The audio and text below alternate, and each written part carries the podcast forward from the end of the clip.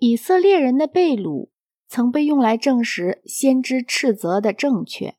假如亚威是全能的，而犹太人是他所拣选的人，那么他们所受的苦只能说是由于他们的邪恶。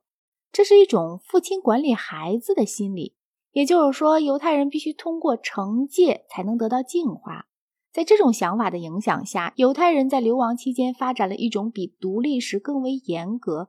更为排斥异民族的正统教义。那些留在后方未经迁徙到巴比伦的犹太人，并没有经历到同样程度的发展。当以斯拉和尼西米在被掳以后重返耶路撒冷的时候，他们发现杂婚已经相当普遍，并为此感到惊讶。于是，他们便把这样的婚姻都解除了。犹太人与其他古代民族突出不同之点是他们顽强的民族自尊心。其他民族在一旦遭受征服之后，都曾表里一致地屈服于战胜者。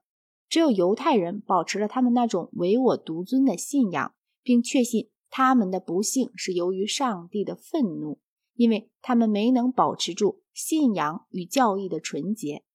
旧约中有关历史的各篇，大部分是在被掳后编辑的，他们容易给人一种错误的印象。因为他们暗示为先知所反对的偶像崇拜是背离了先前谨言的风尚，然而在实际上却从来没有过这样谨言的风尚。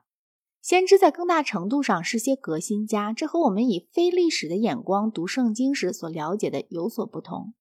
在被掳期间发展了一些以后成为犹太教特征的事情，但其中有一部分却来自先前已有的根源。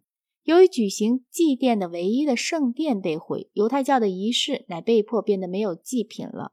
在这一时期里，创始了犹太人会堂，他们在这里朗诵当时已有的部分圣经。从这时起，强调了安息日的重要性，和开始重视作为犹太人标志的割礼。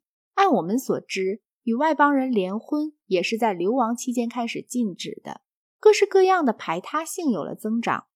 我是耶和华你们的上帝，使你们与万民有分别的。你们要圣洁，因为我耶和华你们的上帝是圣洁的。律法是这一时期的产物，它是维持民族统一的一种主要的力量。